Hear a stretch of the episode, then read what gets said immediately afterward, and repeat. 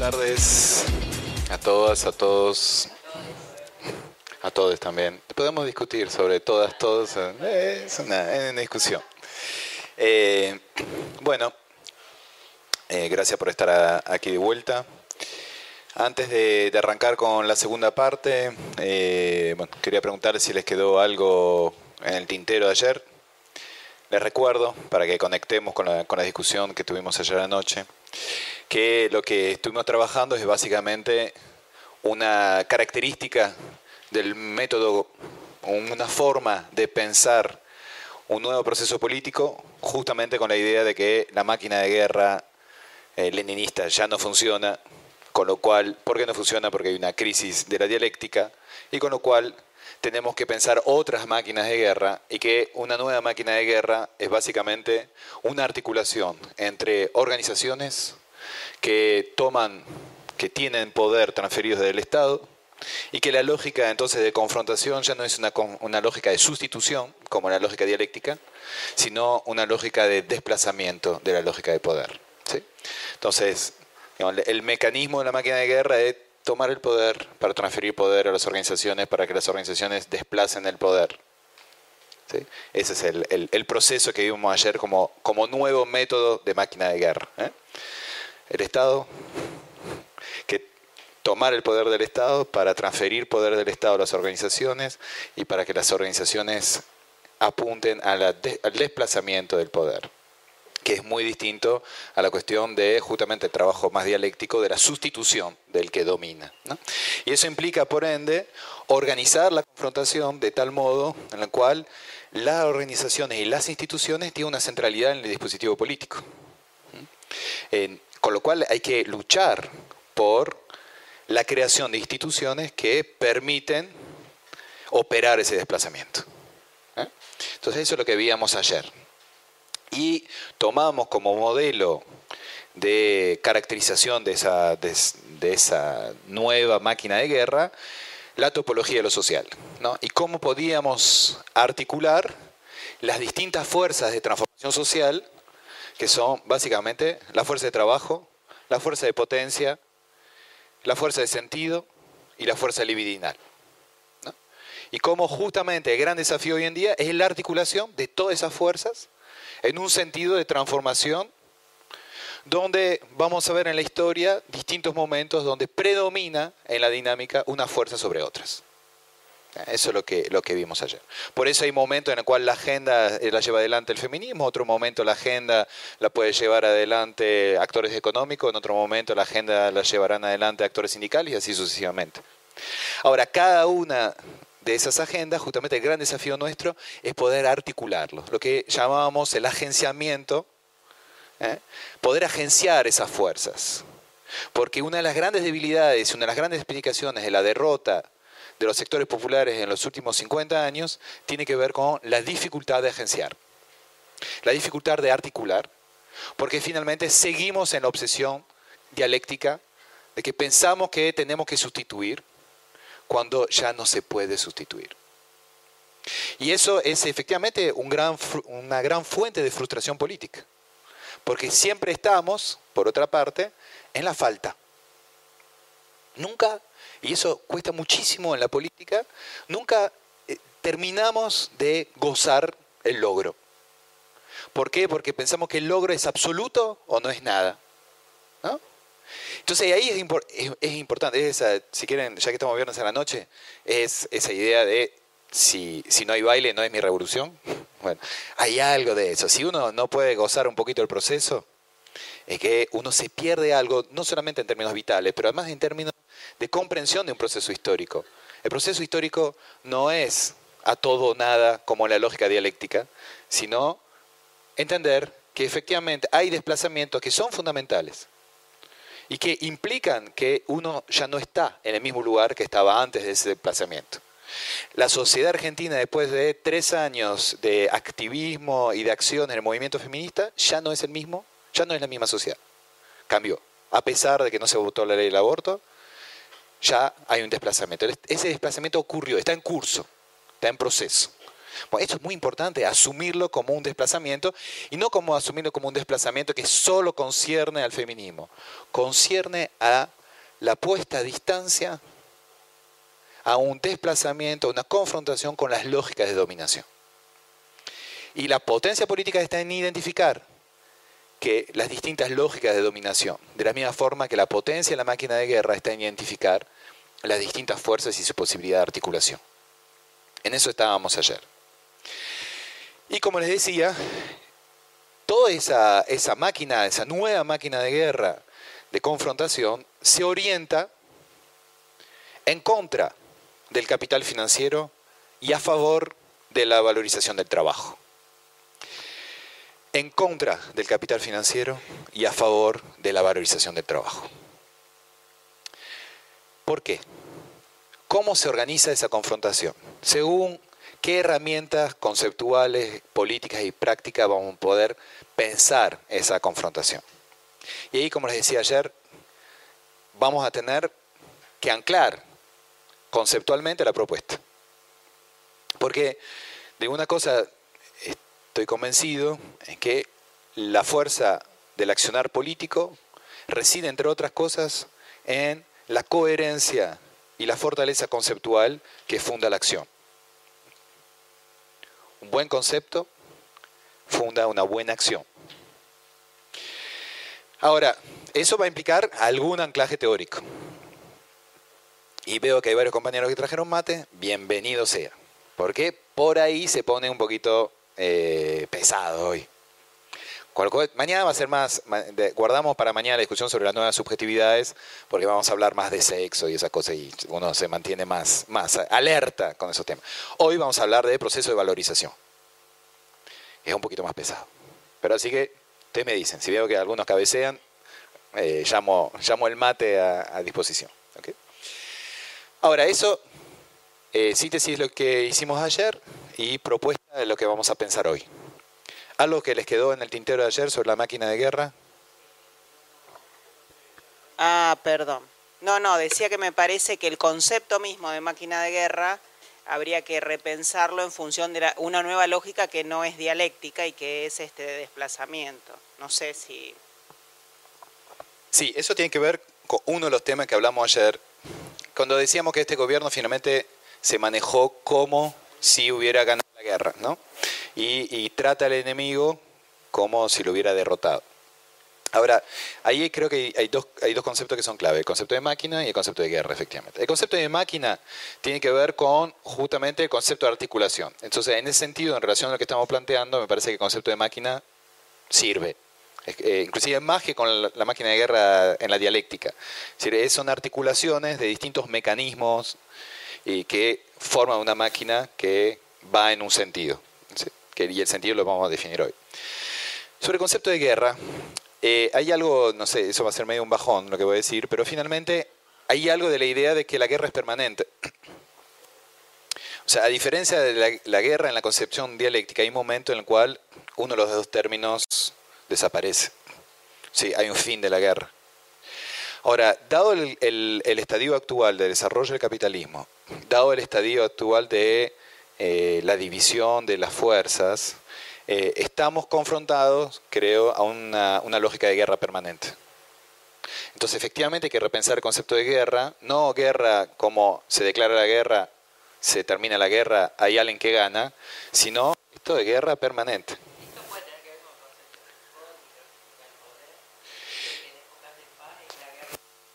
Exactamente.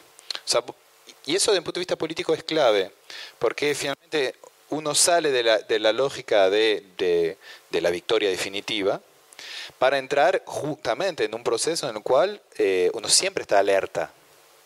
Por eso es importante gozarse el proceso, ¿no? Porque, eh, claro, porque no estás en, en la lógica en la cual el horizonte político es el fin de la guerra y la victoria sobre el enemigo. Acá es la guerra es permanente y lo que hay son procesos de desplazamiento y de idas y vueltas todo el tiempo. Exactamente. Y nosotros ganemos alguna, alguna la ganemos nosotros y haya desplazamiento y podamos identificar y eso es clave lo que está diciendo, podemos identificar cuándo ganamos una. Porque el problema cuando estás en la cosa de la guerra es a todo o nada, derroté al enemigo o no lo derroté, eh, no te puedes gozar el proceso. Y eso desde el punto de vista de la organización política es clave, pues después es lo que te desanima. Lo que planteaba la compañera de ayer, no sé si está, sobre el tema de la... Eh, sobre el tema del feminismo, de que hablábamos justamente que una de las, de las fuerzas del movimiento feminista es que había podido identificar y nombrar un motor de la, confrontación, que es nombrar la violencia patriarcal, ¿no? a través de la denuncia del feminicidio en particular. Entonces, ahí vos nombrás algo que va a ser una guerra permanente. No es que en algún momento los hombres van a dejar de matar mujeres por ser mujeres. Eso, eso hay que asumirlo, desgraciadamente.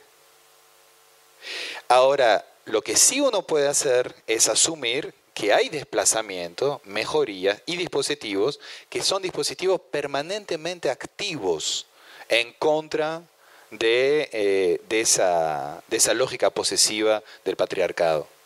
Tal vez un día, pero un día es generaciones, no eh, en, nuestra, en, en, nuestra experiencia vital.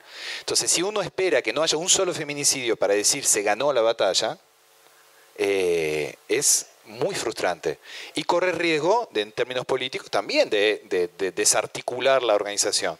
Ahora, si vos tenés una serie de logros que permiten desplazamiento, eso permite una acumulación política y permite una significar que la máquina está funcionando. Y hay algo que es fundamental, porque para que una máquina de guerra funcione, el colectivo que lo sostiene tiene que tener conciencia de que la máquina está operando. Porque y eso es clave, se llama conciencia. Concientización es eso. Es decir, algo, algo ocurre. Algo ocurre. Si es. Algo ocurre y, hace que estemos en proceso, que estemos en camino. Y eso, esa conciencia es clave.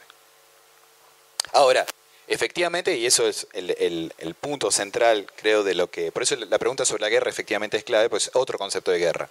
No es una guerra donde uno sustituye al otro, sino una, guerra permanente. Y una guerra permanente que es una guerra de clase, una guerra de género, una guerra de sexos eh, y una guerra de subjetividades. Mañana lo vemos justamente. Sí, claro.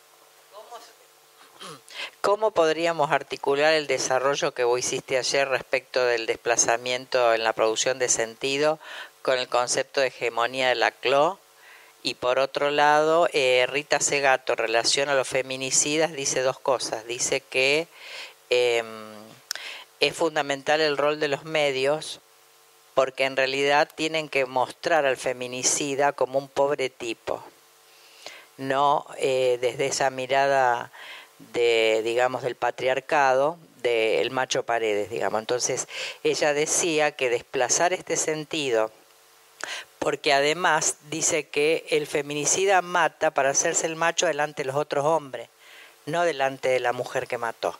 Entonces decía que esto es fundamental para trabajarlo en los medios, porque entonces eh, que todos los adjetivos que se tienen que poner en los medios respecto a los feminicidios son de descalificación, ¿no? Eh, y es una forma de construir esta idea de lo macho con lo violento, digamos, ¿no? Esa era un poco la... Eh, entonces, ¿cómo sería, digamos, cuando vos hablas de la producción de sentido, no como metáfora, sino como metonimia, o sea, como desplazamiento, cómo podríamos pensar, digamos, estas lógicas en relación de los movimientos feministas con respecto a la cultura patriarcal. ¿Cómo sería este movimiento, digamos, que fuiste claro vos ayer cuando dijiste que la fantasía de los hombres no está la, la, que está presente en la lógica feminista? Pero ¿cómo operaría este desplazamiento de sentido en la lógica tensionando esto de lo feminista y lo machista? Sí, hay dos preguntas. Sobre la CLO. Yo, debo ser muy sincero, soy radicalmente crítico de la CLO. Por una cuestión de que eh, trascendentaliza el concepto de hegemonía y finalmente es un nuevo idealismo. Es decir, que se piensa que la construcción de hegemonía es sobre la base de conflictos que están en el plano del lenguaje. Con lo cual, como tengo una concepción del lenguaje que es radicalmente distinta a la que tiene la CLO y una lectura del psicoanálisis que es radicalmente distinta a la que tiene la CLO, lo veremos mañana justamente porque yo me escribo más en la, en la línea dolosiana y él en la línea más lacaniana, con lo cual el estatus del lenguaje en la producción de lo real es totalmente distinto. Y creo que, les voy a ser muy sincero también y voy a ser un poquito provocador, eh, creo que la CLO es el autor intelectual de la derrota del kirchnerismo. Así lo, digo provocativamente. en, el sentido de que se llevó la, interpretación del proceso político en el plano de la pura batalla cultural. Eh, cuando justamente hay una dimensión de la materialidad de los procesos y de la confrontación que se pierde cuando uno lo pone permanentemente en el plano de que la hegemonía se constituye en el conflicto en el plano discursivo. Eh, y justamente eso es lo que... Y, no quiero ahondar demasiado en mi hipótesis, es una, hipótesis provocadora porque sería para otra, otro, otro encuentro, pero sí me, me, parece clave justamente en relación a lo que hablamos ayer, si uno tiene un concepto de experiencia en el cual la materialidad y el cuerpo tiene mucho más fuerza eh, de lo que lo tiene en un, eh, en un tipo de lectura de Gramsci, que, es, que no es Gramsci, es un tipo de lectura de Gramsci, que es una hegemonía que pasa por el predominio de la pugna en el mundo del lenguaje, yo creo que ahí tenemos un problema muy serio. Eh, porque justamente, es lo que decía ayer, hay gran parte de la, de la experiencia que no se nombra y hay algo justamente de la conexión con la experiencia en la política que no se nombra. Entonces cuando Laclau decía un ladrillo que cae sobre la cabeza de un obrero es un acto lingüístico, eh, para mí la sangre que se derrama sobre esa frente es una experiencia que tiene una dimensión no lingüística. Y esa dimensión no lingüística la política la tiene que poder captar. Entonces ahí tengo una diferencia radical porque yo vengo de una tradición de un materialismo radical que es, se confronta a un neoidealismo de la hegemonía trascendental que propone la. Digo, por lo de la CLO.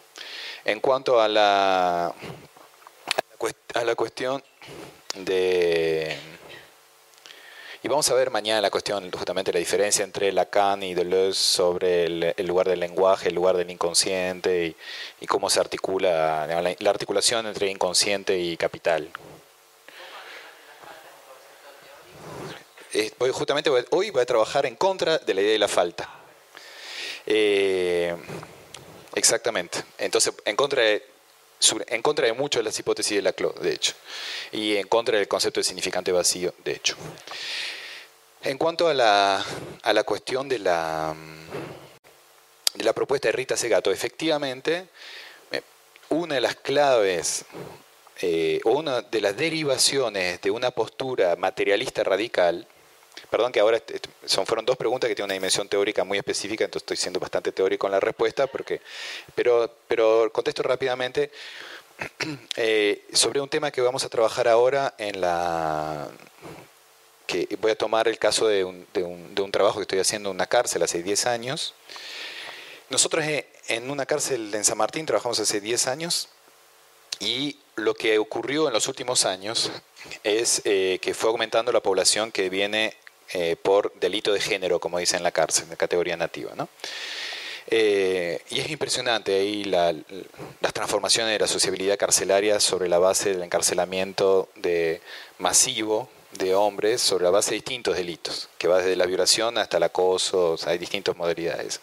Ahora, nosotros que tenemos un, un proyecto claramente clasista, claramente clasista dentro de la cárcel, operamos una distinción sobre la base justamente de, inspirado de, Rita Segato, la distinción entre aquellos que cometen un crimen, que es un crimen, ¿no? Aquellos que cometen un crimen desde el poder o aquellos que cometen un crimen eh, desde el, eh, perdón, un, crimen desde el poder o un crimen en contra del poder. Entonces, efectivamente, en la cárcel no es lo mismo, es muy políticamente incorrecto todo lo que estoy diciendo. Eh, no, es lo, no es lo mismo eh, un crimen contra la propiedad que un crimen contra el cuerpo de una mujer. Un crimen contra la propiedad es un crimen en contra del poder, teóricamente. Un crimen contra el cuerpo de la mujer es un crimen desde el poder. Entonces, efectivamente, esa figura de el feminicida como pobre tipo lo, asimila al pobre tipo a una figura casi de víctima. Es, la victimización del victimario, cuando finalmente la, la, lógica que hay ahí es una lógica de la lógica del poder patriarcal que se expresa de manera contundente en ese acto. Y que no permite ver justamente que es un crimen, de hecho, si quieren en contrapunto con el robo, es un crimen desde la propiedad o sea, desde un atributo de propiedad sobre el cuerpo de la mujer. Entonces hay una serie de dimensiones eh, que efectivamente son clave de, trabajar y que vuelve a lo mismo que veníamos antes. Lo fundamental de cualquier economía política es entender que lo que está en juego siempre es la dominación. En, todo, en toda la, topología, en todos los órdenes de prácticas, lo que está en juego es el dominio. Inclusive en la economía lo que está en juego es el dominio y lo vamos a ver ahora, no es la cuestión moral, como a veces se critica, de la codicia del capitalista. Esto es un, callejón sin salida desde el punto de vista político, meterse en esa idea de que el capitalista es codicioso, entonces hay que criticarlo moralmente. El capitalista quiere dominar. Y domina a través de las herramientas del capital. Pero la base de la economía política es entender que en la economía lo que se busca es dominio. Eso es la base de Marx es esto, es atrás de una relación material hay una relación política que es una relación de dominio, por eso se llama economía política. Atrás del feminicidio, atrás de la violación, hay una relación de dominio, de dominio sobre el cuerpo. Entonces, lo, lo que es importante efectivamente cuando uno tiene una operación crítica sobre un hecho social o político, marcar siempre o poder identificar siempre la lógica de dominio. Y justamente lo que veníamos ayer, el tema es que las lógicas de dominio nunca están separadas. Nunca están separadas. Tienen su dinámica, se van transformando, pero nunca están separadas. Y ahí también es otro punto fundamental, la lógica de dominio en la dialéctica es la dialéctica del amo y el esclavo. La lógica de dominio en un mundo en el cual la dialéctica está en crisis, es la articulación entre distintas formas de dominio, donde la lógica del amo se diluye y se multiplica. Por ejemplo, en las empresas, a nivel mundial, eh, ya, no, ya no hay un propietario de los medios de producción. Tenés el que gana más plata en el capitalismo mundial, no son los propietarios de los medios de producción, es el gerente de los medios de producción. No es lo mismo. Eso es un desplazamiento radical en la lógica del dominio. O sea, el que domina es el CEO, no el propietario de la empresa. Es el que gestiona, el que controla la tecnología, no el que es propietario. ¿eh? Entonces ahí tienes un desplazamiento. Entonces ya no es la lógica del amo, es la lógica de la multiplicidad de la dominación. Esto también es un desplazamiento clave. Y por ende, gran parte de la confrontación a la dominación tiene que ser desde la articulación de lo múltiple también. Pues si no, nosotros seguimos pensando que somos esclavos frente a un amo, pero ese amo ya es múltiple. Entonces la pifiamos porque siempre vamos confrontando con una parte, una fracción del dominio. Y la confrontación es eficaz, la máquina de guerra es eficaz cuando es atenta al mismo tiempo en todos los frentes. Esa es un poco la propuesta en la que estamos. Entonces, eh, frente a esto, tengo mis apuntes acá para venir sin computadora. Vamos a tratar entonces de proponerles lo que es un tipo de economía política que permita entender la lógica de dominio contemporáneo aquellos que estudiaron economía o que escuchan hablar de economía, les habrán dicho seguramente que lo propio de la economía es cómo se gestiona el dinero en un universo escaso. O sea que el problema de la economía es la escasez. Es el discurso del gobierno actual, de hecho. Ahora, justamente esa idea de que la economía es la gestión de la escasez y y toman siempre el ejemplo del presupuesto individual, es decir, generalizan la cuestión individual diciendo, bueno, ustedes en su casa no pueden gastar más de lo que tiene, entonces un gobierno tampoco lo puede hacer, por ende hay que gestionar en función de la escasez.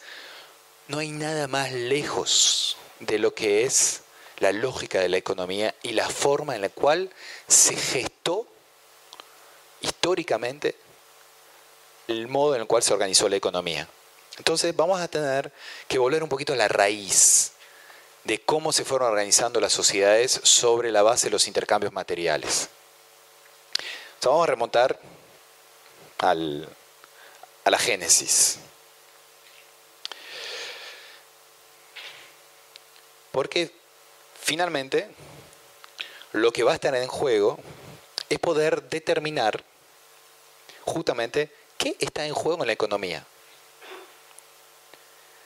¿Qué está en juego en la sociedad? Si les digo que es la escasez, lo resolvemos muy fácilmente. Tienes una cantidad de recursos, con lo cual lo único que necesitas es un buen contador para organizar los gastos. Punto. Ya no hay necesidad de una reflexión sofisticada sobre el dominio, sobre... Es, bueno, ¿cómo organizamos el gasto dentro de, de lo escaso? Ahora ahí no hay forma dentro de la escasez de entender justamente las relaciones de dominio. ¿Cómo se entiende? ¿Cómo se produce la dominación en una sociedad particular? La dominación es una relación. ¿Sí? ¿Estamos de acuerdo? Eso es clave. Porque eso implica ya poner la cabeza en, en el switch relacional. Toda relación, todo poder es una relación. Toda persona que domina, domina a alguien. Toda persona dominada es dominada por alguien. Alguien o algo, pero es una relación. ¿De dónde viene el dominio? ¿De dónde viene la jerarquía? Y voy a usar bastante ese concepto de jerarquía. Bueno, hay un sociólogo que se llama Marcel Moss que tiene un modelo para eso. Y ese modelo se llama el don y el contradón. Lo puede encontrar eso en ensayo, que es un ensayo de los años 20, que se llama El ensayo sobre el don, de Marcel Moss. ¿Qué nos va a decir Marcel Moss? ¿Cómo se constituyen las relaciones sociales? Dice, las relaciones sociales se constituyen sobre la base de intercambio. Después volveremos sobre la relación entre intercambio y modo de producción. Y en el intercambio, ¿cómo se modeliza el intercambio? A través de lo que él llama una triple obligación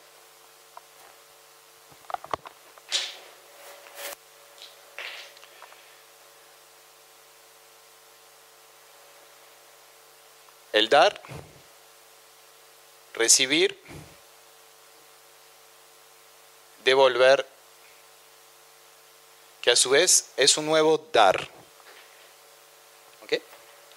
No voy a entrar tanto en detalle, pero si quieren, las primeras formas de intercambio en las sociedades humanas han sido intercambios de mujeres, lo que se llama el comercio uterino. ¿Por qué de mujeres? Porque lo que se intercambiaba entre grupos básicamente era el capital de vida, si la posibilidad de ampliar un grupo.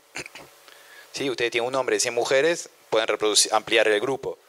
Eh, tiene una mujer y 100 hombres, van a tener un hijo. Entonces, finalmente, en toda sociedad, lo fundamental es la potencia uterina. Y como lo fundamental es la potencia uterina, es justamente lo primero que se intercambió entre los grupos y lo primero que se intercambió entre los grupos, entre otras cosas, sobre la base de una regla, después hay discusión sobre la universalidad o no, universalidad o no, que es la prohibición del incesto. ¿Sí? Es la prohibición del incesto que hace que efectivamente las mujeres circulan entre grupos y eso fue lo que ordenó gran parte de los intercambios económicos al principio. Después, esos intercambios se fueron eh, simbolizando cada vez más. Primero a través de las artesanías, la vasija. El comercio de vasija representaba lo uterino que circulaba, y después más adelante las monedas, el dinero. Y ahí empieza a aparecer el comercio y los intercambios económicos. Bueno, se lo hago así muy esquemáticamente, ¿no? Pero para que entiendan que hay en, en, la, en la circulación en la construcción de la economía, en la construcción de relaciones intragrupos y extragrupos, está básicamente una cuestión fundamental de la materialidad, que es Los hijos. La, potencia de engendrar. La vida que circula. Y eso, eso es clave, porque a mí me gusta anclar materialmente realmente los procesos y ahí si hay una materialidad de esto, es fundamental. Hay una hipótesis claramente, si quieren, que es una hipótesis muy nietzscheana. Ustedes saben que Nietzsche considera que los que están en posición de dominio es porque son los más débiles. Los que tratan de dominar son los más débiles. Entonces el dominio, patriarcal tiene que, ver, justamente con esa, idea de que como el hombre no es capaz de engendrar, entonces tiene que controlar la que sí es capaz de engendrar. 2018, aborto. si quieren, desde el origen del comercio hasta esta parte, la hipótesis nietzscheana funciona. Hay que controlar la potencia gestatora de la mujer porque ahí eh, efectivamente está la clave para controlar la ampliación y la transformación del grupo. Con lo cual los hombres constituyen su dominio sobre eso. Eso es hipótesis nietzscheana sobre el dominio masculino. Ahora, efectivamente, cuando se da, cuando se intercambia, se hace sobre la base de ese esquema. Traslademos rápidamente al mundo del trabajo. Pego un salto así desde sociedades primitivas hasta el capitalismo contemporáneo. Conclusión del ensayo sobre el don. ¿Qué nos dice Marcel Moss? Exactamente lo mismo pasa en el trabajo. Ustedes cuando van a trabajar, lo primero que hacen es dar trabajo. Si lo aceptan, hay alguien que recibe su trabajo y que se lo devuelve bajo forma de salario. Por eso le pagan a fin de mes. Es decir, el salario es el pago de una deuda sobre el trabajo dado. Entonces, en el corazón de este dispositivo lo que hay es una producción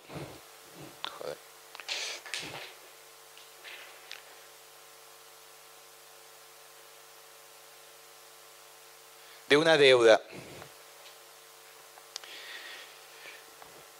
Y de hecho, si se fijan, hoy en día hay una disputa permanente para saber quién le debe a quién. ¿Qué dicen los empresarios? Nosotros damos trabajo, el trabajador lo recibe y lo devuelve a través de su trabajo. Después no importa el salario. El tema es que nosotros creamos el trabajo, dicen los empresarios. ¿no? Es decir, se adjudican que ellos son los acreedores de una relación social. En este esquema, la relación social es una relación de deuda. ¿Sí? Si quieren, todas las religiones están estructuradas sobre esto. ¿no? Uno le debe a Dios porque Dios nos creó. Y además, si cometimos el pecado original, peor. Pues le debes y además la cagaste. O sea, te dio la vida y además la cagaste. Entonces tienes que estar, estar siempre en un lugar de estar en deuda. En el orden religioso es así. En el orden económico es así. Con lo cual ustedes ven que finalmente, inclusive el modo en que se organizan los modos de producción dentro del capitalismo contemporáneo, se organiza en torno a la producción de deuda. ¿Eh? El salario es el pago de la deuda. ¿Me siguen? Eso es teoría de la sociología de fin del siglo XIX, principio del siglo XX que se articula muy bien con la teoría marxista, pero eso sería otro seminario. Ahora, ¿cuál es el problema fundamental del trabajo? Y el problema fundamental de la vida. Y Marcemos nos dice, cuando se da trabajo, lo que se da es vida. Porque el tiempo trabajado es vida.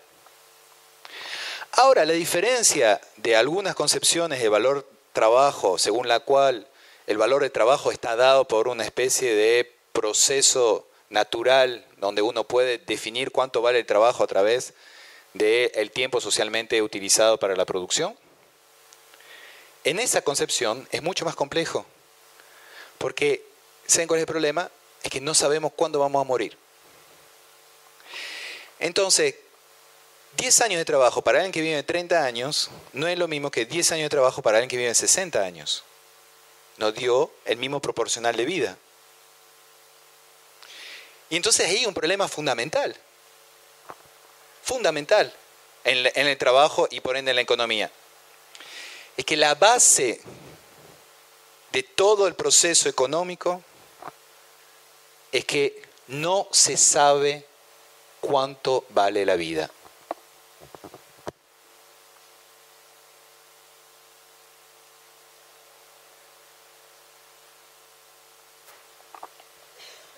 La base de todo es que no se sabe.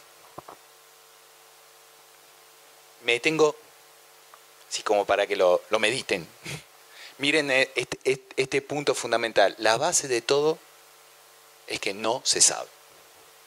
No sabemos cuánto vale la vida. Es lo que vamos a llamar con Derrida la inconmensurabilidad de lo dado. Inconmensurabilidad que no sé cuánto vale.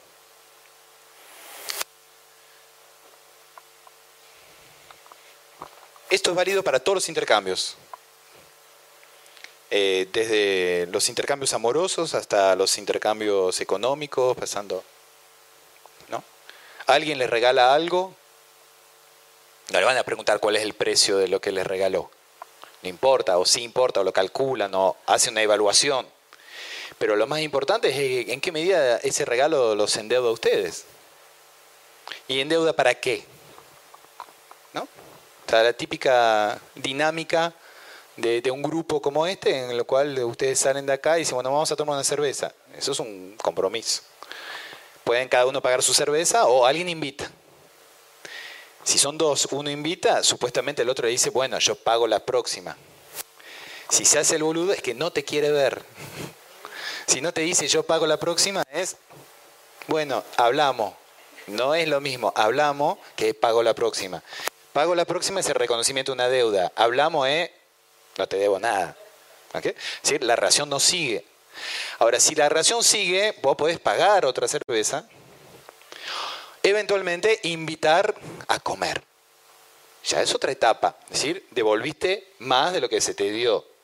Si la otra persona acepta una invitación a comer, dice yo invito a comer la próxima. Y así sucesivamente hasta que se casan, acá dice la, la compañera romántica.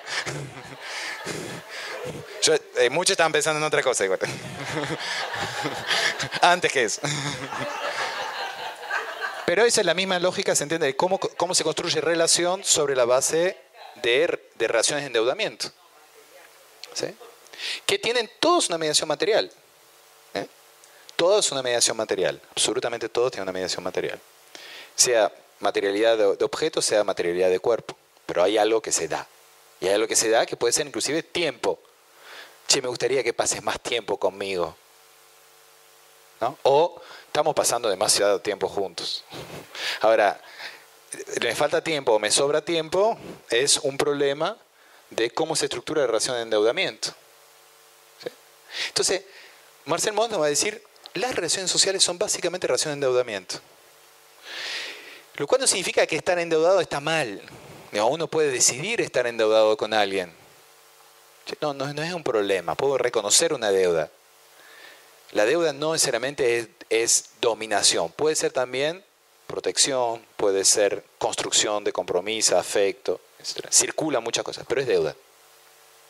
Ahora, el problema, efectivamente, es que no se sabe cuánto vale lo intercambiado.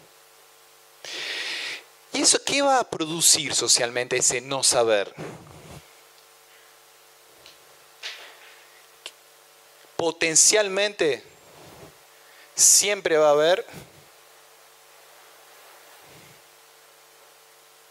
un desacuerdo. Porque nunca va a ser exactamente igual lo dado de lo, devuelto. Y como nunca va a ser igual lo dado que lo devuelto, siempre vamos a tener un diferencial.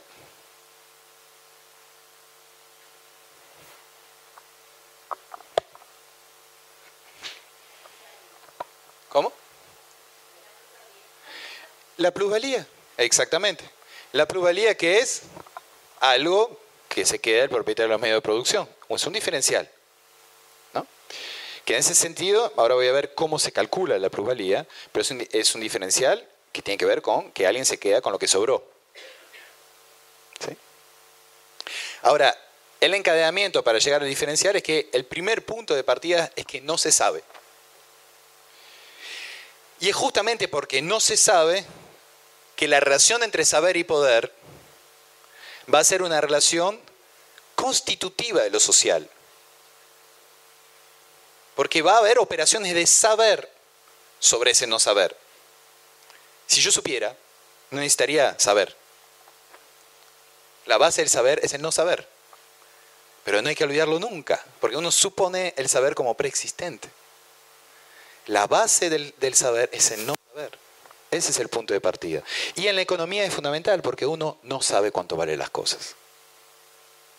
No hay una ley natural del valor, por ende. Hay operaciones sociales de valorización que movilizan saberes contables. Hay operaciones sociales de valorización que movilizan saberes contables. ¿Cómo fue? Imagínense la primera fábrica. No, vamos a hacer un juego. Eh, el juego del Garca. Ustedes tienen una fábrica en el siglo XIX, siglo XVII, ponele. Están empezando a proletarizar un grupo de obreros en su fábrica. Y se sientan y tienen que calcular cuánto le van a pagar eh, al obrero. ¿Ustedes piensan que eh, calculan el tiempo socialmente necesario para la producción? O dicen, ¿cuánto quiero ganar? Si defino primero el excedente. ¿Cuánto me va a costar los costos de producción? Y después, lo que me queda, ¿cuánto le voy a pagar al obrero? El primer salario es la operación de un saber contable que se deduce después de haber sacado la ganancia y los costos. Y ahí históricamente se constituyó un salario de referencia. Que bueno, entonces los obreros cuánto van a ganar? Un peso la hora. Pero hubo alguien o algunos que en algún momento se sentaron y dijeron, hicieron cuentas, hicieron una operación y produjeron un saber sobre el salario. El, nombre salario tiene que ver con la sal, con la forma en la cual se pagaba en algún momento, con un tipo de, moneda. Está dentro de la valorización porque tiene que ver con el modo en el cual eh, se usaba regímenes monetarios para, pagar. Pero efectivamente la diferencia entre distintas palabras de un peculio, una, un ingreso, una compensación, el salario en la relación industrial está pensado de ese modo. Es decir, hay un saber contable que interviene sobre el no saber de lo que vale el trabajo. En las finanzas es peor. Así como el, contador es el, operador de saber sobre el valor de trabajo, en la finanza pasa exactamente lo mismo y más complicado todavía, porque ¿cuánto vale una acción? ¿Cuánto vale un bono? Lo vemos todos los días. ¿Quién interviene sobre lo cuánto vale la deuda externa argentina? Agencias de evaluación. Esa cosa, esa cosa es riesgo país. La agencia de evaluación están operados por unos tipos que se llaman matemáticos financieros, que lo que hacen es buscan eh, una fórmula, un algoritmo que permite anticipar los precios futuros. Y el valor de las cosas depende de ese algoritmo. Por ejemplo, en el caso de Argentina, el riesgo país, que es el riesgo que tiene un país de no pagar su deuda. Y lo evalúan a función de una serie de criterios y son tipos que lo contabilizan. Entonces, en función de eso, la tasa de interés de Argentina cambia, que tiene que pagar Argentina por su deuda, y la deuda aumenta o disminuye. O sea, no es joda, pues de eso lo pagamos todos nosotros con los impuestos.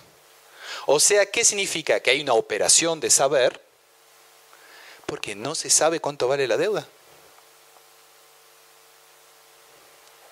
Todo el tiempo hay operaciones de saber que se fundan sobre el hecho que no se sabe.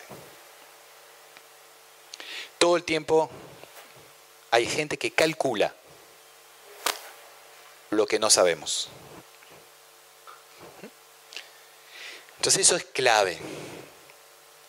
Es clave porque es sobre la base de la idea de no saber que podemos decir que va a haber potencialmente desacuerdos permanentes, porque los, trabajadores van a decir, no, pero, pero yo quiero ganar más. Si vos estás ganando, ¿por qué yo tengo que ganar esto y vos ganás tanto? ¿Por qué el capital tiene que ganar tanto y el trabajo tanto? De hecho, el acuerdo socialdemócrata del 50-50 es una pura operación contable de, bueno, mitad-mitad. Ahora, ese mitad-mitad es, también es un acuerdo político. 50 para el trabajo, 50 para los capitalistas. Que, como se darán cuenta, es número redondo. O sea, todo lo que se parece a un número redondo es efectivamente una operación eh, política, es una decisión. Pero ahí también es, una, es otro tipo de operación contable con otro tipo de lógica. ¿Se entiende? Ahora, esa disputa sobre el desacuerdo, que es la base de la política, el desacuerdo, se funda sobre las producciones de diferenciales. ¿Y el diferencial qué es? Eh, un diferencial es lo que sobra. El diferencial es lo que sobra. El problema de la economía no es lo que falta. El problema de la economía es lo que sobra. El problema de la economía no es la escasez. El problema de la economía es el excedente. El problema de la economía es el excedente. ¿Y qué se hace con el excedente? Entonces, si partimos de ahí, toda la idea de la economía contemporánea e inclusive del propio progresismo que piensa que el problema de la economía es la escasez, todo eso se derrumba. Y entonces armamos otro tipo de economía política. Una economía política que viene de la tradición marxista, mosiana, donde el eje está en el excedente. Cuando Marx dice, bueno, la disputa es por la plusvalía, básicamente la disputa es por el excedente, no por lo que falta, por lo que sobró en el proceso, por lo que se produjo en el proceso, por el diferencial que se generó. La lucha es por el excedente, no por la falta. Y eso va a tener repercusiones en todos los ámbitos de la topología que vimos ayer, incluyendo lo sexual.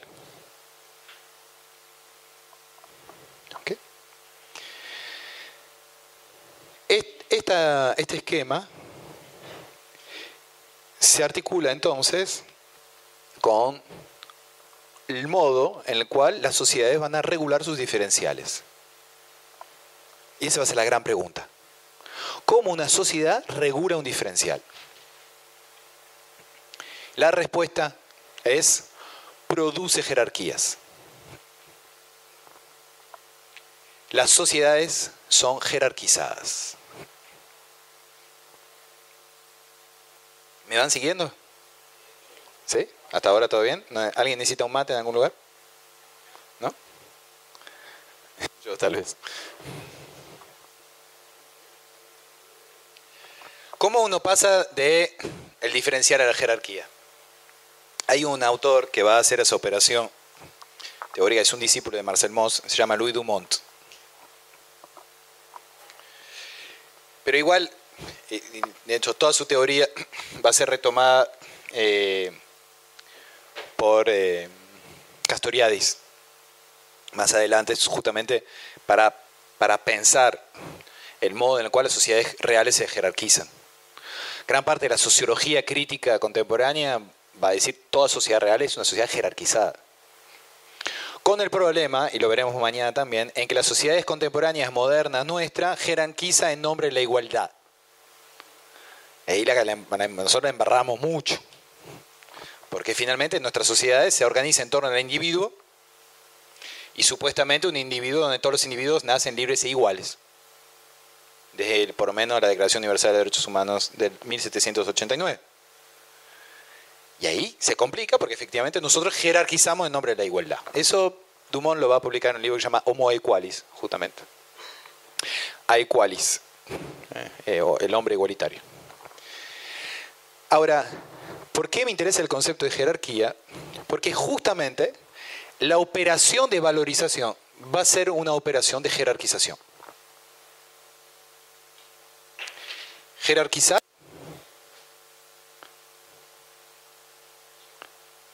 es valorar. Es decir, yo voy a decir, operar procesos sociales según el cual voy a decir, el tipo que estudió más valorado que el tipo que no estudió. En Argentina eso no funciona mucho. De hecho, si ustedes miran la curva salarial con la curva de estudio, no, no es paralela. Eh, hay otros países donde esa curva es muy paralela. Cuanto más estudio, más salario. Acá no es el caso. Pero poner, es un principio de valorización. O cuanto más guita genera, entonces más alto su salario. Cuanto más eh, útil su trabajo, más alto su salario. Cuanto más deseado es alguien, ejemplo, jugadores de fútbol, eh, más alto su salario. Y así sucesivamente. Es decir, hay distintas lógicas sociales de valorización que lo que hace es jerarquizar personas. Y esa jerarquización se objetiva salarialmente o en la remuneración. Y cada jerarquización de una persona corresponde a una historia social de su posición. ¿Eh? Entonces, por ejemplo, eso nos lleva a una pregunta, ¿por qué alguien que recoge la basura gana 20 mil pesos, debe estar en 30 mil pesos, alguien que recoge la basura en trabajo empleo formal gana 30 mil pesos y un cartonero gana 15 mil? Actividad comparable, sin embargo, uno va a ganar la mitad del otro. ¿Por qué? Porque la operación social de valorización de su trabajo es totalmente distinta. Ahora, lo que sí podemos decir es que lo que nos revela, por ejemplo, ese diferencial, es que todo proceso de valorización entonces es un proceso histórico, es un proceso social y político. El valor es social y político, no es una ley natural, es una construcción. No es la oferta y la demanda. La oferta y la demanda es una forma específica de organizar los precios en algún tipo de mercado, pero no es la oferta y la demanda. Son las relaciones de poder que hay en torno al valor del trabajo.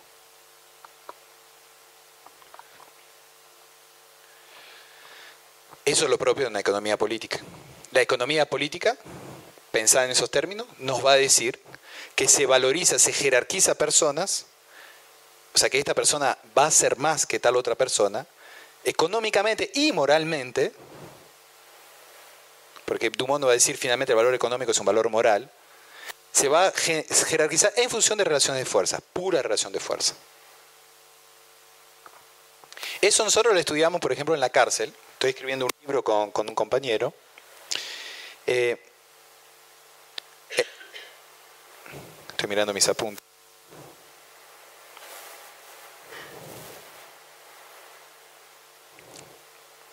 ¿Por qué estudiamos, estamos estudiando justamente el tema del valor en la cárcel? ¿Por qué en la cárcel? Porque en la cárcel es un lugar donde el dinero y el comercio supuestamente está prohibido. Entonces funciona como lo que Foucault llamaba una heterotopía, es decir, un lugar que es totalmente distinto que te revela cómo funciona la sociedad en su conjunto. La cárcel es un lugar heterotópico, la misma forma que un manicomio es un lugar heterotópico. los lugares de encierro en general son lugares heterotópicos porque dan cuenta de cómo funciona la sociedad. Y son justamente los lugares que en general uno mira lo menos, porque están apartados. Hay varios ejemplos así, no conozco el proyecto de, de Rodríguez Sal. No, hay una cárcel... Hay una cárcel en Uruguay que Putarrieles que es así, que es esquema, no es el primero en el mundo. Si es así, no conozco el proyecto. Pero efectivamente hay distintos modelos carcelarios, pero en esta cárcel en particular no hay. Entonces, ¿qué es lo que nos interesa? Que finalmente los objetos cuando ingresan a la cárcel, ingresan justamente sin historia. Se reconstruye el valor de los objetos dentro de la cárcel en función de las relaciones de poder que se establecen dentro de la cárcel. O sea que ahí se muestra en la cárcel lo que ocurre en la sociedad. Es decir, que finalmente los precios se establecen en función de las relaciones de fuerzas que hay dentro del precio. Y eso es fundamental para el mundo del trabajo. Porque justamente valorar va a depender de las relaciones de fuerza que se establecen el caso del sueldo de las mujeres. ¿Por qué el sueldo de las mujeres es menor que el sueldo de los hombres? Porque históricamente se construyó gracias a algún amigo contador que en algún momento dijo, eh, vitalmente la mujer puede quedar embarazada, entonces durante dos años o tres años de su vida no va a poder trabajar, por ende, su salario tiene que ser más bajo. Más argumento de que hay menos productividad, que hay más ausencia por cuidado de los niños y todo lo demás. Esos son los argumentos de un contador en algún momento, un grupo de contadores que dijeron, este trabajo vale menos que el trabajo de los hombres por todas estas razones. Es una operación de saber. Es una operación de saber que funciona porque no se sabe lo que valen las cosas. Y es una operación de jerarquización, en la cual los hombres ganan más que las mujeres. Eso es valorar. Valorar es poner a alguien en una posición por encima o por debajo del otro. Y al mismo tiempo hay una operación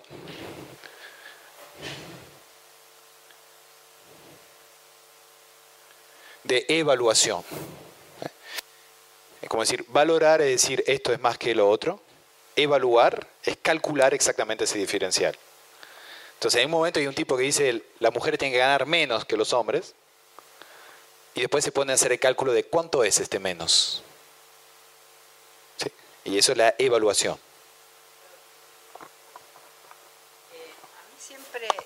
A mí siempre me llamó la atención, digamos, con el tema de mm, los divorcios, eh, en los cuales la mujer que ha hecho un pacto con el esposo en relación a que ella se retiraba al mundo del trabajo para cuidar a los niños, y luego en el divorcio, cuando se quiere reinsertar, ha perdido el capital profesional en muchos casos porque ha estado 8 o 10 años fuera del campo laboral. Y eso, eh, la pregunta es si eso se tiene en cuenta en el momento de evaluar la cuestión de eh, los bienes y el daño, porque la persona que quiere volver, a, le ha pasado a amigas mías, quiere volver a reinsertarse, ya es mucho más grande, está descapitalizada respecto a las lógicas de competencia en el campo. Eso es un claro ejemplo de, proceso de, evaluación, de valorización de algo que es inconmensurable. Pero ¿cómo calculas eso? No es calculable. Con lo cual recurrís, a convenciones, es decir, mitad, mitad, o, pensiones que corresponden a un 30% del ingreso del otro. Son todos convenciones, es lo mismo que con, el sistema penal. mataste, mataste a alguien, ¿cuánto vale? No sé, perpetua, ¿cuánto es perpetua? 35 años. ¿Por qué 35, no 25, no 45? Todo eso son convenciones sociales. Ojo, digo esto y finalmente es súper angustiante. Porque uno quisiera, finalmente en la, fantasía cartesiana racionalista contemporánea, uno quisiera que hubiera una fórmula justa. Bienvenidos a la política. En la política, donde hay relación de poder, la base no es la justicia. La base es la relación de poder. Bienvenido a la máquina de guerra entonces. Porque finalmente lo que se logra en proceso de valorización es a través de organización de un proceso de confrontación. ¿Por qué? Y ahí es donde para mí es fundamental claro en el no saber. Porque no se sabe. Del otro lado nos dicen, sí se sabe, pero nosotros, nosotros decimos, no, no, no, no se sabe cuánto vale el trabajo, con lo cual yo quiero que el trabajo valga lo que tiene que valer en función de un objetivo político. ¿Por qué? Se lo digo así provocativamente y va a sonar ingenuo, pero no lo es. ¿Por qué no podría haber un ingreso, un salario mínimo de todos los trabajadores que estén en 35 mil pesos hoy en día? ¿Qué lo impide? Entonces todos van a decir, no, el, eh, va a empezar el déficit fiscal, el tema fiscal, etc.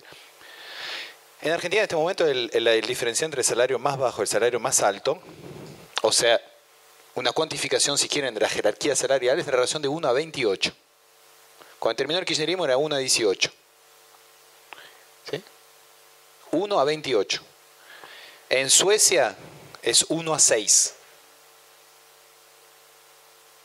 Ahora, ¿Se puede vivir en una sociedad en la cual el ingreso más bajo es seis veces menor que, un, que el ingreso más alto? Sí.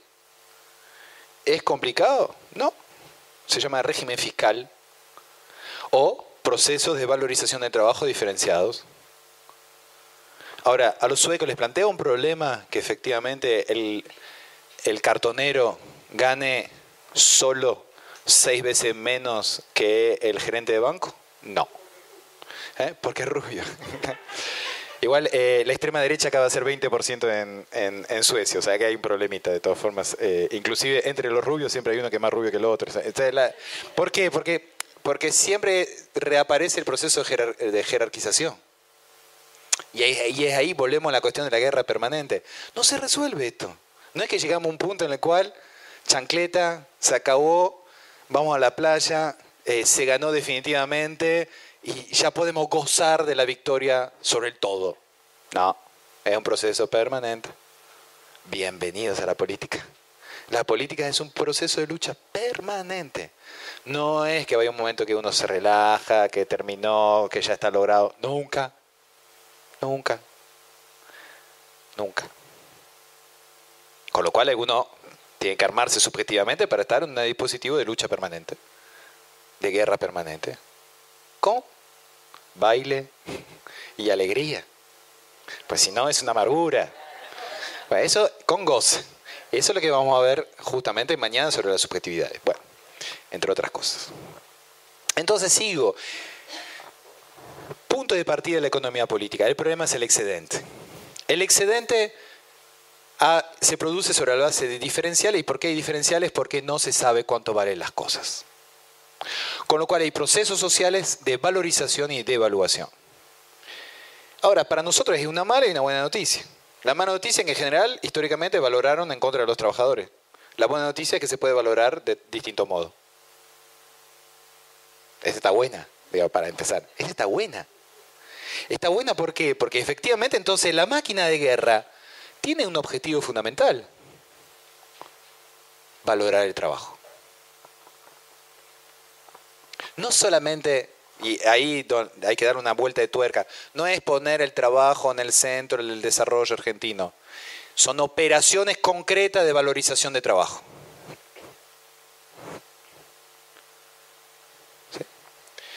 Ejemplo, la ley de emergencia social eh, que promovimos desde la CETEP, que a veces no se entiende esa ley. De los propios compañeros a veces les cuesta entender la lógica de la ley. La ley, los fundamentos de la ley está Marcel Moss, de hecho, como eh, la idea de que los trabajadores de la economía popular, ¿conocen la ley de emergencia social? No, se la cuento. Como ayer se aprobó acá. Sí se, declaró la emergencia social acá. La ley de emergencia social a nivel nacional se votó a fines del 2016 con eh, el objetivo justamente de organizar una nueva institucionalidad del trabajo. ¿Por qué? Porque la idea era justamente que los trabajadores de la economía popular, que son trabajadores sin patrón, dicen, dicen los propios trabajadores de economía popular, sin embargo, están inmersos en procesos de explotación. ¿Por qué? Dos procesos de explotación. Están inmersos en procesos de explotación financiera,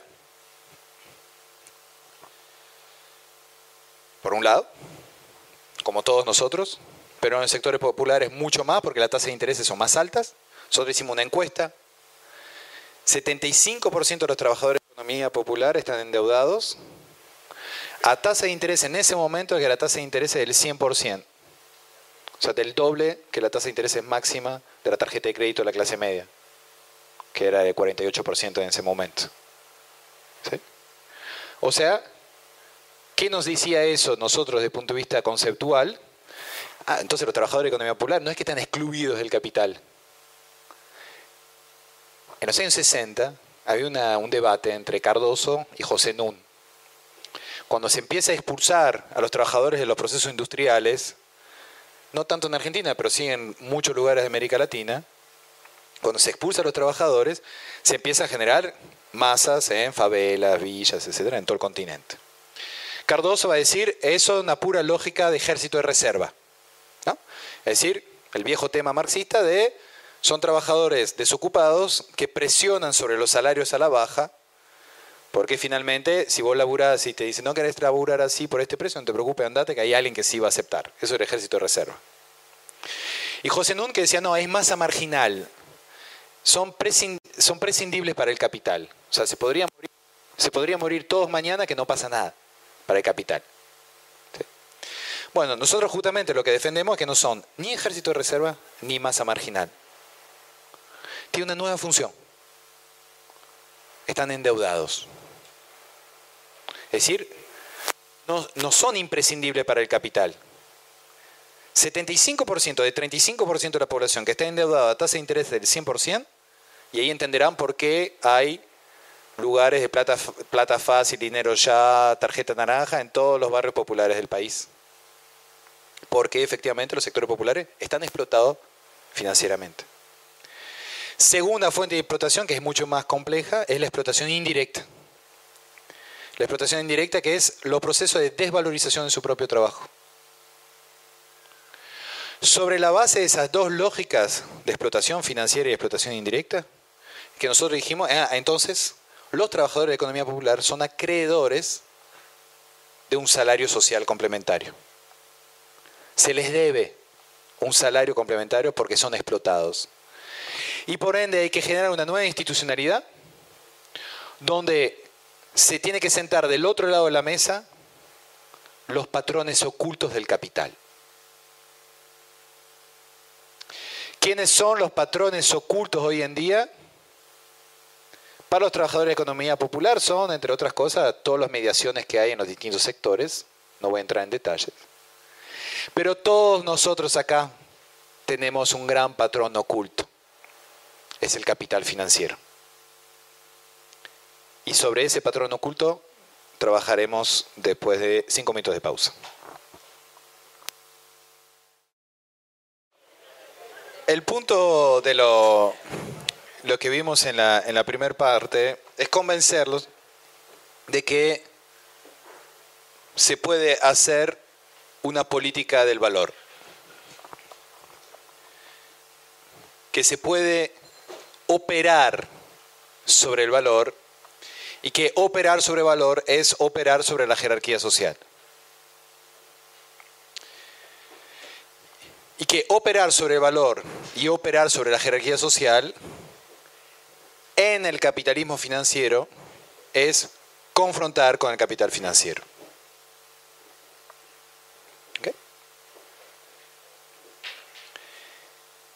Entonces, si articulamos lo que vimos ayer, y agarremos las cuatro fuerzas. La fuerza de trabajo, la fuerza de potencia, la fuerza de sentido y la fuerza libidinal,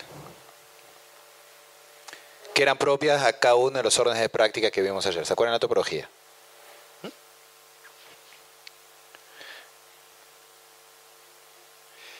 Cada una de esas fuerzas combinadas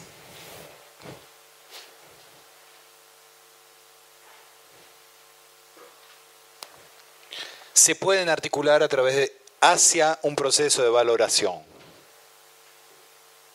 Esa es la primera gran operación en este contexto de la máquina de guerra. Todas esas fuerzas se articulan para valorar.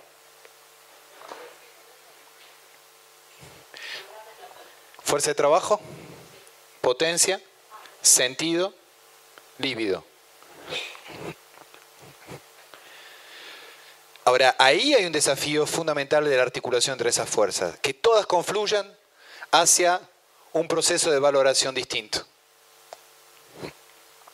Tomé el ejemplo de los trabajadores de la economía popular, porque justamente en los trabajadores de la economía popular nosotros tuvimos un proceso social de revalorización del trabajo. ¿A través de qué? De una organización, de una lucha organizada y la propuesta de una institucionalidad que permite disputar el valor. ¿Sí? Entonces ahí lo que vimos la otra vez es, lo que vimos ayer es exactamente eso. Nos damos una herramienta que organiza una relación de fuerza y que permite desplazar el valor desplazar una lógica de valorización. Pero eso es absolutamente ineficaz si al mismo tiempo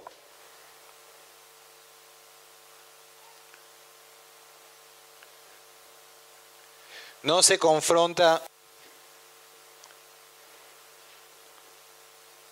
no se organiza el conflicto en contra del patrón oculto. Y el patrón oculto de todos es el capital financiero.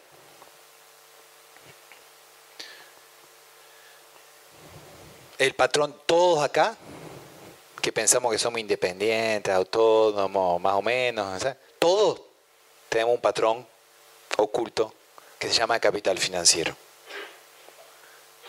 Pues cada vez que ustedes pagan un impuesto y sirve para pagar la deuda externa, le está pagando a un patrón oculto que es el capital financiero. Cada vez que consumen, que pagan el IVA, hay una parte, ustedes cuando consumen pagan con algo con su trabajo. Cada vez que pagan el IVA y sus impuestos van a pagar la deuda, lo que están haciendo es contribuir al patrón oculto del capital financiero. Y eso sí, es un gran ordenador de todos los trabajadores. Todos los trabajadores tenemos un patrón oculto que es el capital financiero. Salvo que ustedes tengan acciones en bolsa, etcétera, ahí podemos discutir sus contradicciones. Pero finalmente, nosotros todos estamos explotados financieramente. Ahora no lo tenemos identificado. Y vuelo de lo de ayer. Si seguimos pensando que el proceso de valorización no es nada más que luchar por la ganancia, en el capitalismo financiero toda esa lucha se va a recuperar desde la tasa de interés. ¿Cuál ha sido la gran operación del macrismo, justamente? Después de años de valorización del trabajo, ¿cómo desvalorizó el trabajo argentino? Con una devaluación y una orientación de la ganancia hacia el sistema financiero. No, no fue necesario bajar los sueldos, ¿se, ¿se dieron cuenta? no era necesario. Alcanzaba con orientar toda la acumulación hacia las finanzas.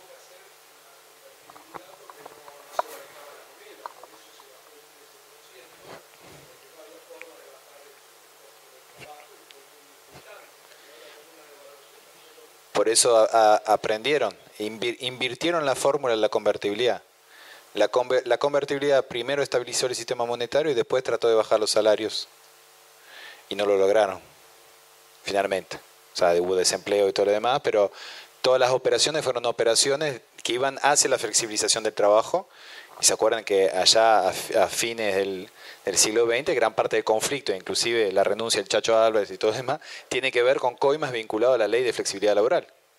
O sea, la flexibilidad laboral era el gran escollo del modelo, eh, la imposibilidad de terminar de imponer la flexibilidad laboral era el gran escollo del modelo de la convertibilidad. Ahora, ¿qué se hizo? No, no. Primero se desestructuró el mundo del trabajo y después se va a ir a una cuestión monetaria. Por eso se discute tanto hoy en día sobre dolarización de convertibilidad. Pero aprendieron. Primero se, se debilita el mundo del trabajo y después se disciplina monetariamente. No, primero se disciplina monetariamente y después debilitas el mundo del trabajo. ¿Eh? Aprenden rápido. Y nosotros tenemos que aprender rápido también. Eso parte justamente de la dinámica crítica. La crítica siempre está, es lenta, la crítica. Es muy lenta la crítica. Ahora, la primera función de la crítica es asumir el mundo en el cual está realmente. Y el mundo en el cual está, estamos es el capitalismo financiero. Y es tan importante el manejo de la tasa de interés como el manejo de la tasa de ganancia. En el, eh, hace 50 años la pelea podía ser en torno a la tasa de ganancia. ¿Quién gana qué, cómo, por qué? Hoy en día esa pelea no es suficiente. Hay que pelear por la tasa de ganancia, valorar, y hay que pelear a favor de una tasa de interés distinta, una lógica de tasa de interés distinta que es ir en contra del patrón oculto que es el capitalismo financiero ir por el control de la tasa de interés. Eso es uno de los grandes objetivos de cualquier máquina de guerra en el capitalismo financiero. Si no se controla la tasa de interés, cualquier movida en el mundo del trabajo se desplaza rápidamente hacia la ganancia en la tasa financiera, en la tasa de interés. Sé que es complejo, porque uno dice tasa de interés y estoy seguro que le estoy diciendo tasa de interés y finalmente le suena un poco abstracto. Porque la tasa de ganancia es más fácil, uno está acostumbrado, ¿no? Está el trabajo, la plusvalía, el, patrón se queda con la plusvalía en el trabajo porque hubo un proceso productivo. La tasa de interés es más compleja. Ahora metámonos en la tasa de interés, porque efectivamente el enemigo, ahí sí, el enemigo es ese capitalismo financiero y lo que está en juego en esa guerra es el control de la tasa de interés. lo que está en juego en esta guerra es el control de la tasa de interés. ¿Por qué? Porque es la tasa de interés que ordena nuestra subjetividad. Es la tasa de interés que ordena nuestra subjetividad.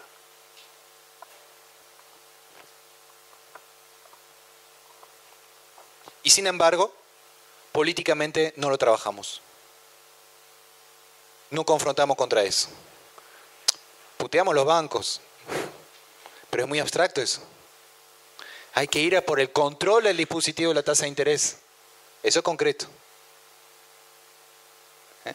Donde hay una indignación, tiene que haber una estrategia. No quedarse en la indignación de los bancos, no. ¿Cuál es la estrategia para controlar el dispositivo bancario? Para desplazar su lógica. Es controlar la tasa de interés.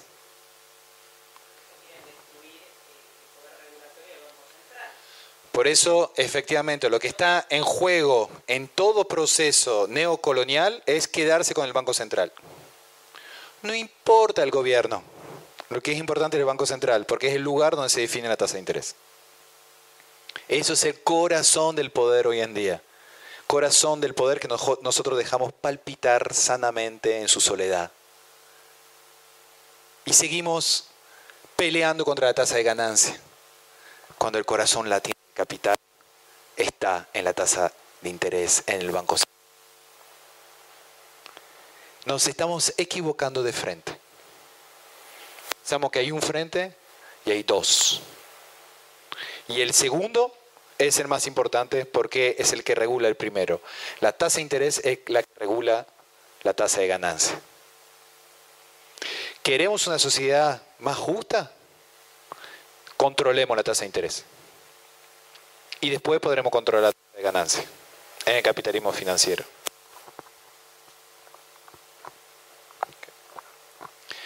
Entonces, el punto de vista práctico, ¿qué significa eso?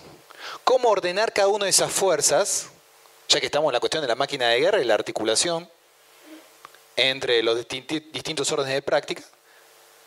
Implica proponer justamente institucionalidades nuevas propias a cada dominio. en la fuerza de trabajo. Controlar, decía ayer, controlar los dispositivos de producción de tasa de interés desde el mundo del trabajo. Que las organizaciones de los trabajadores estén en los bancos centrales, en los grandes directorios de los bancos públicos. Fuerza de potencia. Nunca logramos transformar la ley de entidades financieras. Lo único que se hizo fue una modificación de la Carta Magna que no impidió este gobierno finalmente hiciera la política que hizo. Ahora, ¿qué significa transformar la ley de entidades financieras? Significa dar una institucionalidad donde lo que está en el centro del dispositivo institucional es el control popular de la tasa de interés. Hay varios ejemplos en el mundo, y voy a tomar uno eh, poco católico, que es eh, la banca musulmana. En la banca islámica está prohibido la tasa de interés. Con lo cual, cuando los bancos hacen crédito, su ganancia, la ganancia del banco, está atada a la ganancia de la empresa a la cual se prestó. La lógica no es ni siquiera la tasa de interés, es sos un socio de la ganancia y recuperas tu capital sobre esa ganancia. Con lo cual, si a la empresa le va mal, vos no cobras nada. Hoy en día, un banco le presta y del otro lado no se le volvió la plata, se queda con el capital. Ejemplo vinculado al tema del sistema de deudas en el sector privado para volver a otro tipo de institucionalidad que es fundamental desde el punto de vista de la fuerza de trabajo. La quiebra. En este país hay una práctica sistemática de acumulación por quiebra. ¿En qué consiste? Que vos sobreendeudas una empresa. Como es una sociedad anónima, vos estás protegido tu patrimonio personal. Eso la propia sociedad anónima es que la sociedad está separado de finalmente el, patrimonio del propietario. Entonces, ¿qué hace? Ustedes se la llevan con pala durante años la empresa acumula deudas y la, y la quiebran. Y ahí se hicieron una plata quebrando una empresa. Ahora, ¿cómo es la jerarquía de las deudas cuando quiebra la empresa? Primero el banco, segundo los proveedores, tercero el Estado, cuarto los trabajadores. Esas son las cuatro deudas que uno tiene cuando llega una quiebra. ¿eh? Ahora, institucionalidad nueva de confrontación con una lógica de sobreendeudamiento y por ende de confrontación con el sistema bancario. Cambiar la jerarquía de las deudas. Primero los trabajadores, segundo los proveedores o el Estado, discutamos. Tercero eh, o cuarto el banco. Eso es cambiar un sistema bancario. Es cambiar la lógica de la jerarquía de las deudas y el lugar que tiene el banco en la apropiación. Con lo cual, ¿qué significa? Los bancos, los banqueros no son, hay que desmoralizar absolutamente todo. No existe la burguesía nacional, no existe ninguna burguesía nacional en el mundo. Lo único que existe son capitalistas disciplinados. En el mundo entero. Nunca hubo capitalistas que por vocación nacional se dedican al desarrollo. Hay que disciplinar a los capitalistas, es lo único que funciona. ¿Cómo se disciplina? Entre otras cosas, y eso se usaba muchas veces, a través de la tasa de interés. También es una gran herramienta de disciplinamiento del capital. Estoy tomando ejemplos concretos, porque la tasa de interés, ¿qué es? La tasa de interés es, se decía antiguamente, el precio del tiempo. ¿Mm? El precio del dinero en función del tiempo que uno usa ese dinero. Y cuando uno dice que la tasa de interés es el precio del tiempo, es que básicamente porque la tasa de interés es lo que controla nuestro futuro. ¿Cuál es la diferencia entre la explotación financiera y la explotación industrial? La explotación industrial pone, exige que ustedes todas las mañanas a las 5 de la mañana estén en la fábrica, se disciplinen. Es un gran disciplinamiento estar a las 5 de la mañana en una fábrica. Hay un par ahí que les gusta dormir tarde, veo. Entonces levantarse a las 5 de la mañana es un problema. No ha sido fácil disciplinar a los horarios laborales. Eso es la sociedad de, de disciplinamiento de la cual hablaba Foucault. En el capitalismo financiero, lo importante no es la hora a la que te levantás es que pagues tu deuda. Es decir, que vos introyectes, incorpores la idea de que la deuda se tiene que pagar. Con lo cual, de un punto de vista del dominio, y vuelvo a esa idea del capitalismo no busca, no es codicioso, no es el eje, no es la codicia, es el dominio. Yo si soy un capitalista industrial, para dominar en el capitalismo industrial lo que tengo que hacer es que vos estés disciplinado. Te levantes a las 5 de la mañana, vuelves a tu casa a las 6, no protestes, no pidas más salario, punto. Si soy un capitalista financiero, lo que necesito es que vos estés controlado, no disciplinado. Necesito que vos estés convencido que tenés que pagar tu deuda mañana, no hoy. Porque mi ganancia, vinculado a la tasa de interés, está vinculado al flujo en el futuro. El capitalismo financiero capta su subjetividad futura. El capitalismo industrial disciplina su, subjetividad presente. El capitalismo industrial disciplina su subjetividad presente. El capitalismo financiero capta su subjetividad futura. Los encierra. Había una figura eh, que me gusta mucho, no, no porque me guste, sino que me gusta intelectualmente, eh, en el derecho penal parisino de, mediados del siglo XIX había una figura que era el deudoso, le détier en francés, el deudoso sería la traducción, que consistía en lo siguiente. dentro del sistema penal, si ustedes estaban endeudados, el acreedor de su deuda podía apresarlo, es decir, atribuirse una función de orden público, llevarlo frente al juez y el juez los encerraba y el acreedor tenía que pagar por su manutención en la cárcel un tiempo que él juzgara el tiempo necesario Usted me dirá, pero es absurdo. ¿Por qué vas a poner en cana el tipo que te debe, que te debe plata? Porque más bien deberías decirle, anda a trabajar y pagarme. Es que eso es no entender el capitalismo financiero. El capitalismo financiero lo que quiere no es necesariamente que pague, porque la guita ya la tenés. Lo que necesita es garantizar que la vas a pagar. Lo que necesita es encerrarte. Pago por tu encierro, todo lo que fuera necesario, porque es importante que vos incorpores la obligación de pago. Eso es la base del capitalismo financiero. Incorporar la obligación de pago a futuro. Es captar la subjetividad futura. Entonces entienden que nuestra máquina de guerra ahí está complicada, porque es una operación sobre la valorización del trabajo en tiempo presente, pero además es una confrontación con el patrón oculto sobre el futuro. Ya desde el punto de vista estratégico es un poquito más complejo. Pues no solamente es crisis la dialéctica, sino que la multiplicidad de actores que hay que articular también implica una estrategia sobre el presente, valorar, y una estrategia sobre el futuro, emanciparse de la tasa de interés. Exactamente. E inclusive uno tiene que nosotros nos tenemos que preguntar, y a esa pregunta no tengo ninguna respuesta, venimos a la sociedad disciplinaria, que todavía tiene resabios, obviamente un montón de resabios dentro de la sociedad contemporánea. ¿Estamos en una sociedad de control? ¿Y después? ¿Y después? ¿Y después?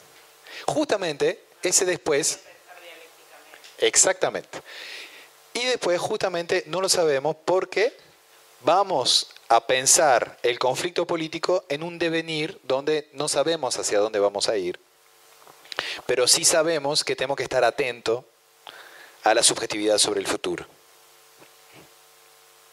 Y eso, eso va a ser fundamental, lo que vamos a hablar mañana, porque finalmente todo lo que les estoy diciendo implica, ojo, tomamos en cuenta, tomemos en cuenta la subjetividad de los endeudados. Ya no es solamente la subjetividad del trabajador que busca emanciparse la dominación en tiempo presente dentro de la fábrica.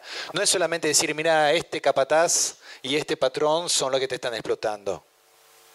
Es tu subjetividad está captada por el futuro porque estás endeudado a tasas de intereses que no controlas. Es, es infernal. Si, si un poquito de distancia y reciben la tarjeta de, la tarjeta de crédito y una comunicación en el banco donde, oye, más le anunciamos que la tasa de interés pasa a 78%. Y te metió 20% de un sacudón y chau. Y no tenés forma, no tenés una instancia de negociación. No tenés un lugar donde ir y decir, no, pero ¿por qué? Y no tenés mediaciones para eso. Y además te obstruye tu futuro y tu disponibilidad de, de ingreso futuro. Te capta tu futuro. ¿Y qué es lo que ocurre? Es que vos vas a pensar todo el día cómo pagar tu deuda. Y no va a importar el origen del dinero, por otra parte. Porque eso es fabuloso. El capitalismo financiero es un gran operador de desmoralización, que es lo que hablamos ayer. No importa, puede venir de la venta de la droga, del, robo, pagar la deuda. Ahora, se, va desestructurando toda la, moral industrial. Y se va desestructurando toda la moral eh, industrial de la mano de la profundización de un individualismo burgués, autocentrado, pero que a, su vez está captado en el futuro. Ya está captado en el futuro. Frente a eso, nosotros vamos a tener que contraponer otro futuro entonces.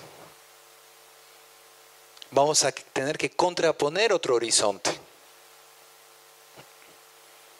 lejos de la tasa de interés. Pero ¿cómo hacemos para volver a captar esa subjetividad que está ya hipotecada en el futuro?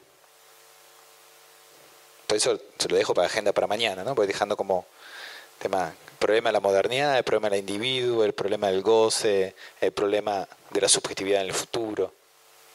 ¿eh? Porque eso es la guerra de subjetividades. Y nosotros tenemos que tener claro que uno de los puntos centrales entonces del capitalismo financiero no es solamente el disciplinamiento de los cuerpos, es el control de los cuerpos en el futuro. Eso es la clave. ¿Por qué es tan importante todo el tema de la economía de la información y el big data?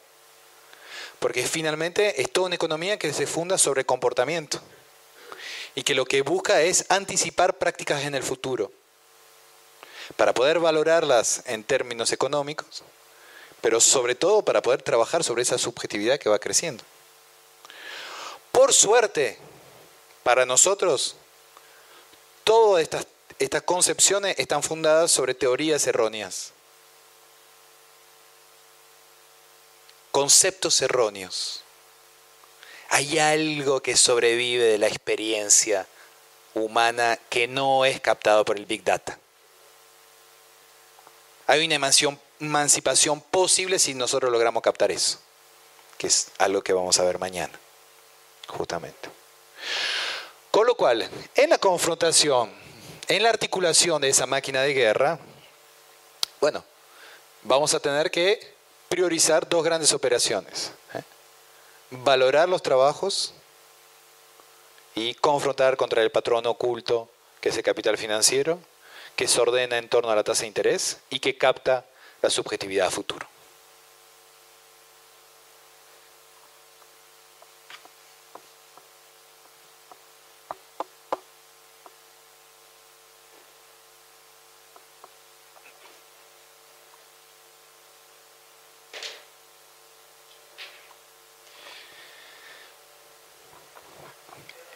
Sí. Eh, la pregunta, a ver si puedo formularla.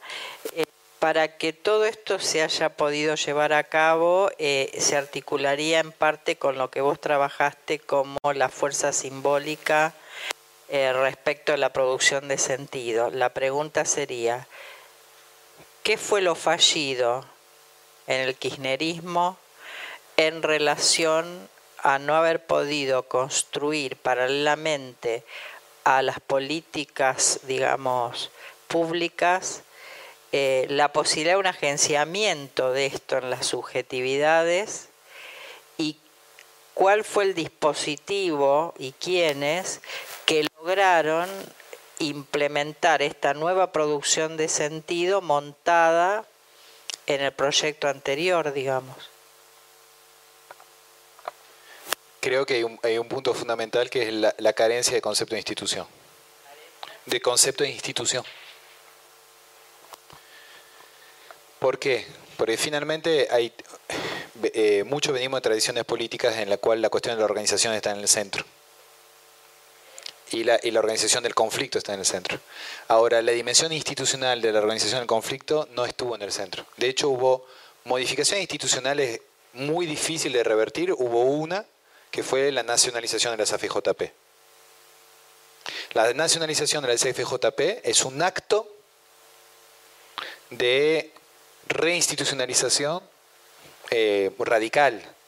De hecho, gran parte de lo que se está tratando de hacer con la jubilación de hoy en día eh, choca con el hecho que no hay fondos de pensión. ¿Mm? Entonces ahí hubo una modificación institucional radical. Ahora, volvemos a, lo anterior. En el sistema bancario se modificó, la Carta Magna, pero no la ley de entidades. En el plano de la ley de medios se modificó la ley, pero no se pensó como institución. ¿Por qué? Porque no hubo una articulación entre organización e institución. Es decir, siempre faltó la pata del el concepto de institución. Y siempre nos hemos quedado en el concepto de organización. Y ahí es donde creo que faltó, faltó algo. Y justamente, si uno esquematiza de vuelta, siempre estoy tomando el que, no va. No, bueno.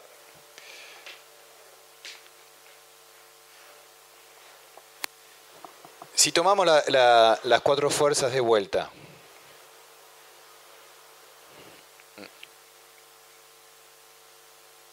Eh, recuerdo, trabajo, potencia, sentido, líbido.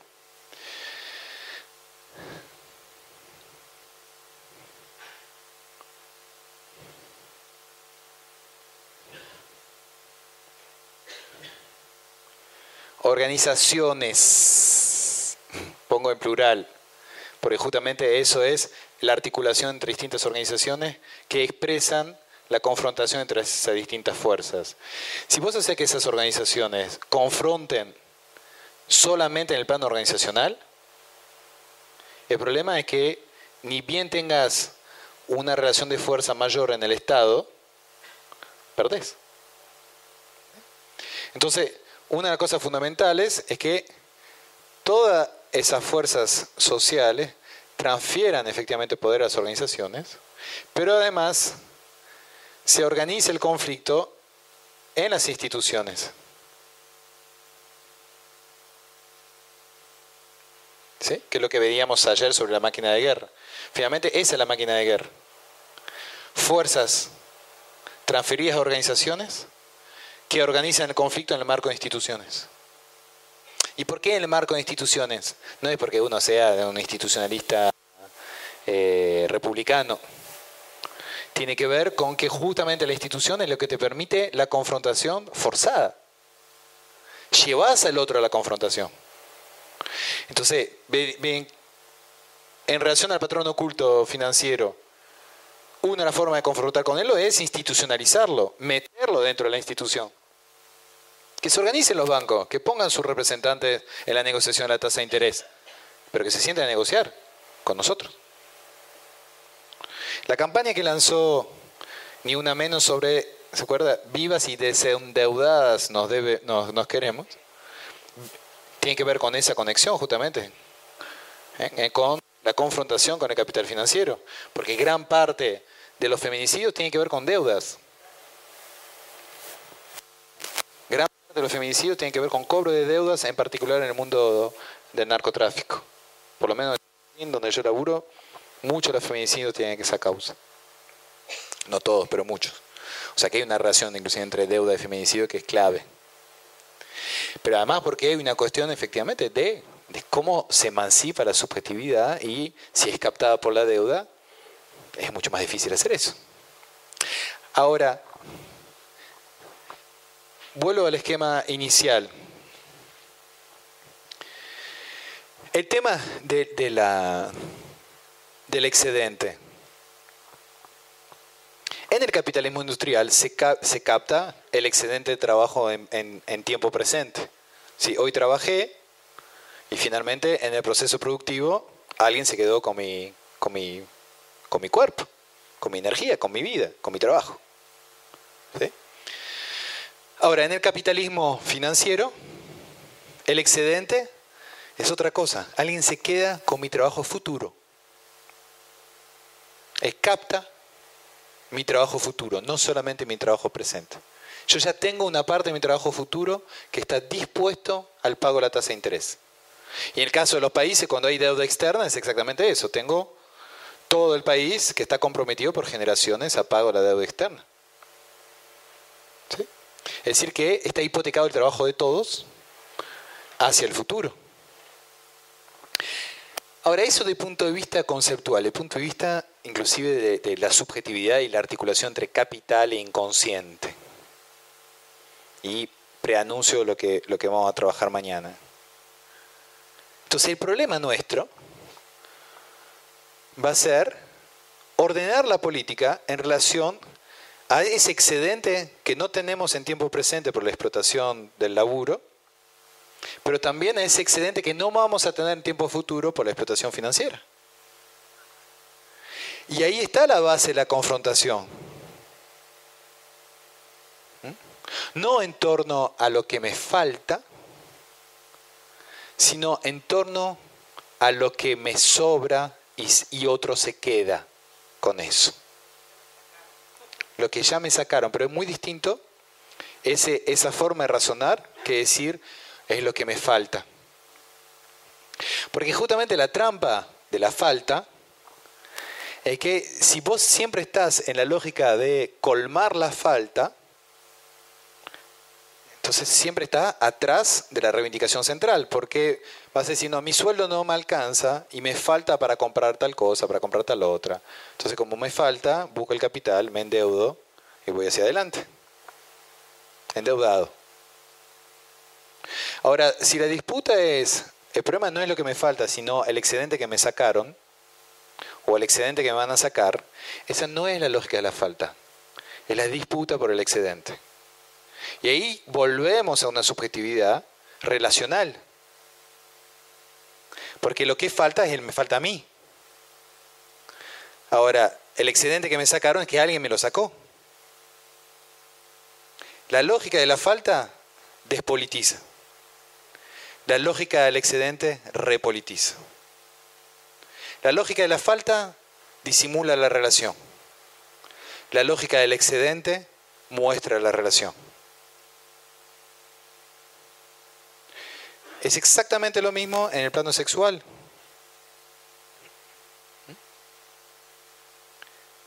El problema de la sexualidad femenina no es que le falta el pene, en la teoría freudiana tradicional.